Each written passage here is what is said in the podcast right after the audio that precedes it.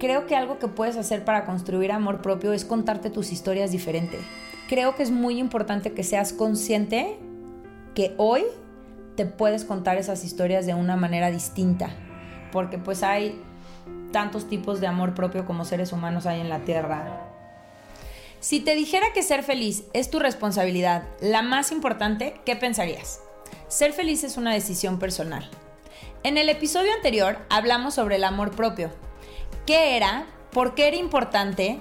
¿Qué era la pandemia del desamor propio? Esta conexión con tu sabiduría de alma y por qué era importante trabajar en el amor propio. Hola, soy Valentina Luján y hoy en Valentinamente Feliz Podcast vamos a hablar sobre el amor propio parte 2. La verdad es que lo consideré un tema tan importante y es un tema que me apasiona muchísimo que decidí que fueran dos episodios para compartirte con más riqueza sobre la importancia de este tema. Entonces, muchas gracias por estar aquí. Valentina, pues creo que quedaron algunas dudas del episodio pasado respecto a este tema tan extenso del amor propio, pero quisiera empezar con la pregunta, ¿es egoísta trabajar en el amor propio? Es una pregunta que me hacen muy seguido. Eh, yo creo que no solo no es egoísta trabajar en el amor propio, sino que es el acto de generosidad más grande que podemos tener con la gente que queremos.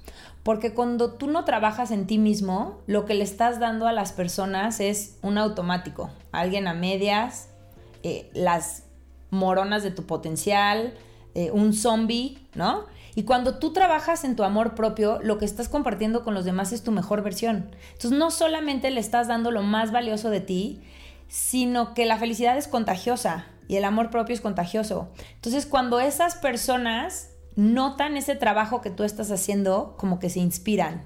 Y así es como que se va haciendo este círculo virtuoso. Ok, es cuando contagias la buena vibra, ¿no? Exacto. Entonces yo creo que no solo no es egoísta, sino que es un acto de generosidad enorme. Ok. ¿Y qué podemos hacer para trabajar en nuestro amor propio? Mira, yo creo que mm, el desamor propio, la desconexión con tu alma y el miedo del que hablábamos en, la parte 1 de este episodio, pues son el resultado de las historias que nos hemos contado de lo que nos ha pasado en los años que lleves viviendo, ¿no? Entonces, creo que algo que puedes hacer para construir amor propio es contarte tus historias diferente. Porque aunque eso ya se ha pasado, siempre, siempre, siempre tienes la posibilidad de elegir volvértelas a contar de una manera diferente, en donde tú seas el protagonista. Entonces, si a ti ya te cayó el 20 de que tú eres responsable de construir tu felicidad y tienes por ahí historias que no te han sumado a tu vida y que te han traído eh, pues sentimientos de ausencia, soledad, escasez, insuficiencia, sentirte defectuoso, culpa, vergüenza, creo que es muy importante que seas consciente que hoy te puedes contar esas historias de una manera distinta, en donde te sumen a tu vida. Y el simple hecho de que tú te pongas como protagonista de esas historias y en lugar de, es que cuando tal cosa, tal persona decidió por mí, yo decidí estar ahí y que tal persona decidiera por mí. No me quiero poner muy profundo, pero estás diciendo básicamente el secreto para hacer alquimia de la buena vibra. Sí, sí, o sea, al final del día es justamente aceptar, a partir de saberte capaz de construir tu vida, aceptar que hasta el día de hoy probablemente lo que te has contado no te ha sumado mucho, pero que hoy puedes cambiarlo, ¿no? Y tomar acción. Entonces, el hecho de que tú seas el protagonista y te cuentes las historias de una manera diferente, te va a ayudar a saber que hoy está bien ser quien eres, está bien ser como eres y que eres un ser maravilloso y que merece lo mejor y que esté en tus manos empezar a cambiarlo. Y creo que este es un súper buen primer paso para pues empezar a reinventarte y empezar a construir ese amor propio. Y todo aplica, no sé, la pérdida de un ser querido, cualquier cosa eh, que represente una razón para echarse a dormir y tirarse es una razón también para despertar y pararse, ¿no? Por supuesto. Sí, hace poco me preguntaban en el espacio de Instagram que cómo podían hacer para superar la pérdida de su abuela, que había sido como su mamá. Y yo creo que es indispensable empezar a contarnos las historias diferente, ¿no? Sean historias de duelo, sean historias de proyectos, sean historias de temas profesionales, sean historias de relaciones con relaciones románticas o de amistad siempre podemos contarnos diferente. Y en el momento en que nosotros nos ponemos como protagonistas y reconocemos lo que nosotros hicimos en esa situación para que las cosas resultaran de cierta manera, estamos asumiendo también el poder de cambiar, de, de poder cambiar esas historias. ¿No? Porque si tú no te pones como el protagonista, pareciera que todo lo demás conspira en tu contra y que tú no puedes hacer nada al respecto. Pero en el momento que tú te empiezas a contar esas historias y asumes, me equivoqué, yo decidí, yo omití, ¿no? Por acción o por omisión, pero tú participas de las situaciones. Claro, en lugar de, de culpar a la expareja, cúlpate a ti. Sí, o en lugar de eh, sentir que si sufres mucho, tu abuela va a sentir que la querías mucho, ¿Por qué no dices a mi abuela le encantaría ver que honro y celebro su vida y que ella fue mucho más que su partida y que al día de hoy voy a hacer todo para salir adelante para que ella se sienta orgullosa de mí donde sea que esté? ¿No? Es, un tema de, de elegir qué historias te cuentas de lo que te pasa. ¿Cómo se construye? O sea, el amor propio, ¿cómo lo construyo de la nada? Sí, em, creo que como ya hemos dicho, el amor propio, como cualquier otra relación de amor, se tiene que nutrir, fomentar, promover, alimentar, ¿no? Entonces, ¿tú qué harías si quieres invitar a una chava a salir, ¿no? O quieres eh, hacerte cuate de un colega que conociste en la oficina. Pues primero tratas de conocerlo, ¿no? Después le tratas de mostrar como pues, tu mejor versión, lo que tú le puedes ayudar, que eres simpático, que eres amable, que puede contar contigo. En ciertas circunstancias estás ahí para él. Entonces, así es como se empieza a fortalecer este vínculo con esa persona. Idéntico es con nosotros. ¿No? Primero empieza por conocerte. ¿Qué te gusta, qué te molesta, qué te enoja, qué te divierte? ¿Qué sientes que mereces? ¿En dónde te sientes cómodo? ¿Te sientes responsable de construir tu felicidad o no? ¿Sientes que tienes balance en tu vida o no? ¿Eres protagonista de tu vida o tienes el papel de víctima? Entonces empieza por conocerte qué es lo que más sientes, cómo te celebras, cómo cuidas tu cuerpo. Entonces, empieza por conocerte.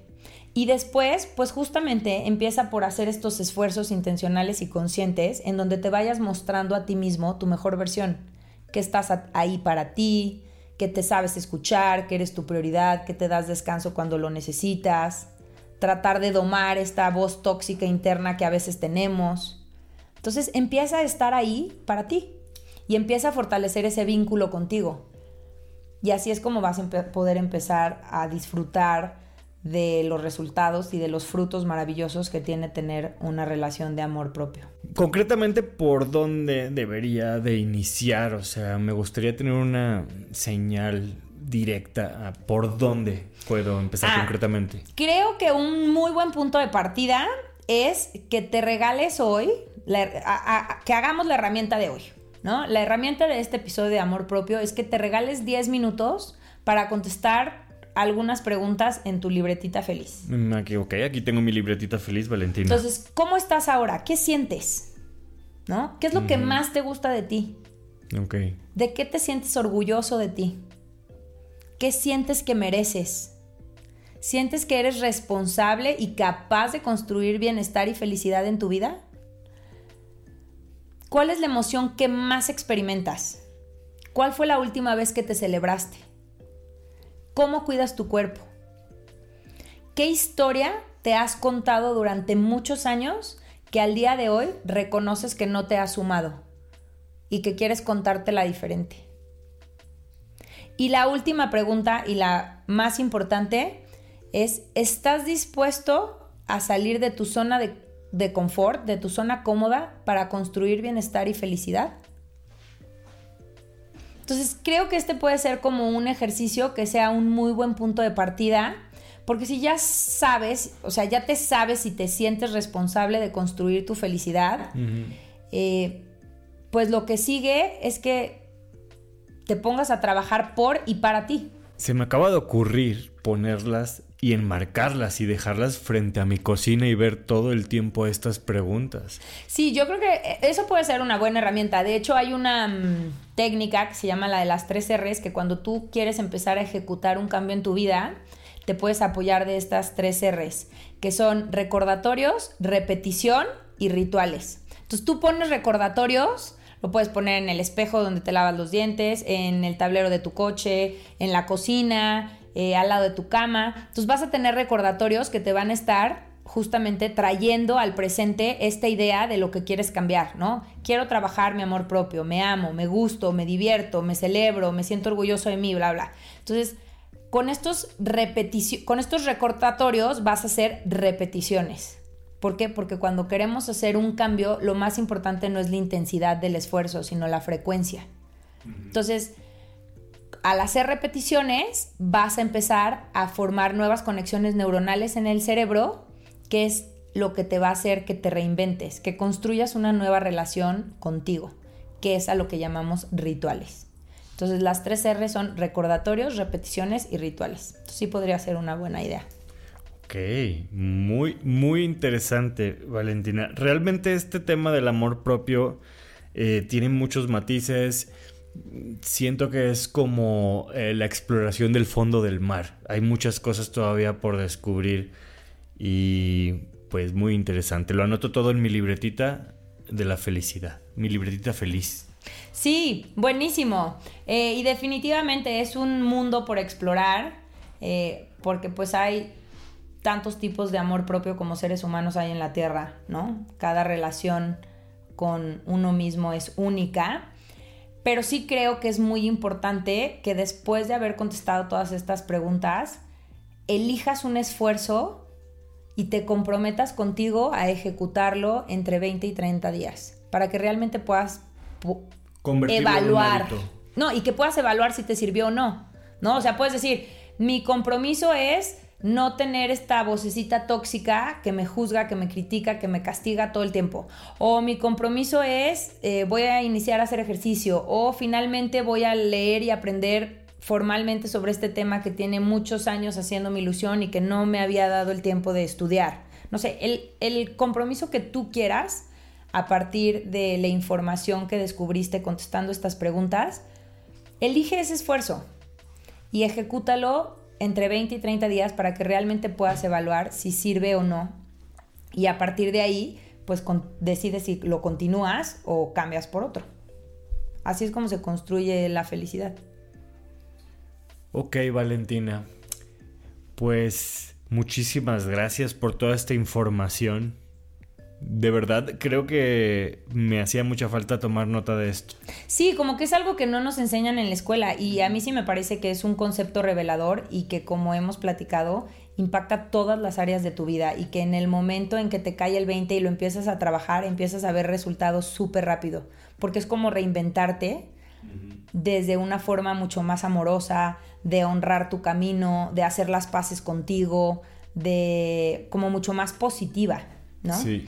Entonces sí, la verdad es que el amor propio es, es un tema fascinante. Me gustaría que este tipo de temas fueran consultados quizá al inicio de la carrera profesional, en una etapa adolescente en donde te cuestionan todas estas cosas, eh, sería genial. No, sería genial. Y yo creo que desde niños, ¿no? Siempre te dicen, eh, es que es obediente, es que sigue instrucciones. ¿Y qué sabes si esas instrucciones no implicaron que se traicionara a sí mismo?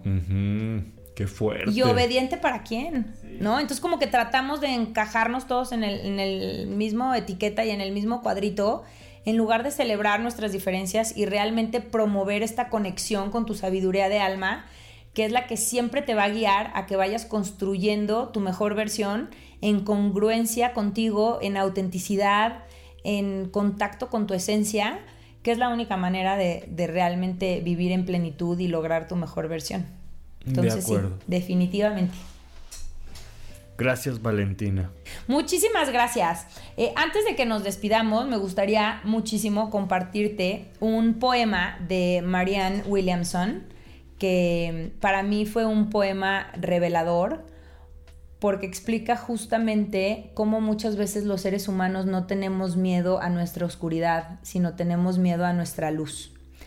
Y se llama Nuestro miedo más profundo. Nuestro miedo más profundo no es el de ser inapropiados.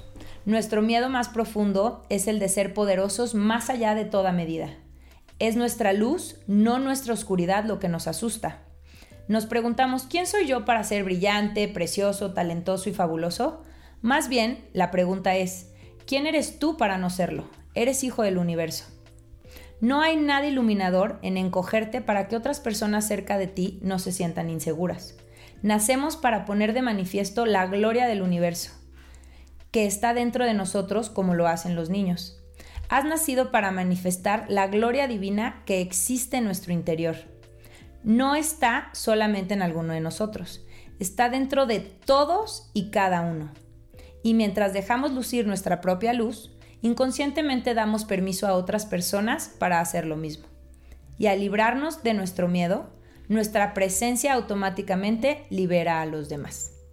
Entonces, bueno, este es un poema que mm, para mí fue revelador en un momento en donde justamente surgía esta duda de si ciertas decisiones que, que tenía que tomar en un momento de mi vida estaban alineadas con mi mejor versión, con mi sabiduría de alma, con mi esencia y con mi amor propio, o estaban justamente alineadas a este vivir hacia el exterior.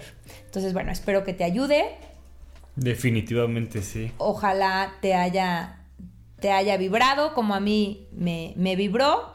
Y pues en conclusión, en este episodio hablamos de por qué es importante el amor propio, si era egoísta o no trabajar en el amor propio. Hicimos un pequeño ejercicio para eh, iniciar como punto de partida para este trabajo de amor propio y finalmente em, pues hablamos de una analogía de cómo igual que trabajamos y tratamos de fortalecer relaciones con otras personas, podemos hacerlo con nosotros mismos para construir eh, este amor propio, esta felicidad y vivir con base en nuestra mejor versión. Muchísimas gracias por estar aquí. Espero que esta información te haya gustado, pero sobre todo que te haya servido. Si fue así, ayúdanos compartiendo. Si crees que este mensaje puede servirle a alguien, eh, hácelo llegar. Así nos estarás ayudando a acelerar esta revolución de felicidad y de amor propio que todos queremos. Mis redes sociales, me puedes encontrar cualquier comentario, duda, estoy ahí, siempre contesto todo lo que me mandan. Mis redes sociales son en Instagram, arroba valentinamente-feliz, YouTube y Facebook, Valentinamente Feliz, y en mi página de internet www.valentinamentefeliz.com. Muchas gracias por estar aquí, hasta pronto. Y recuerda que ser feliz es tu responsabilidad.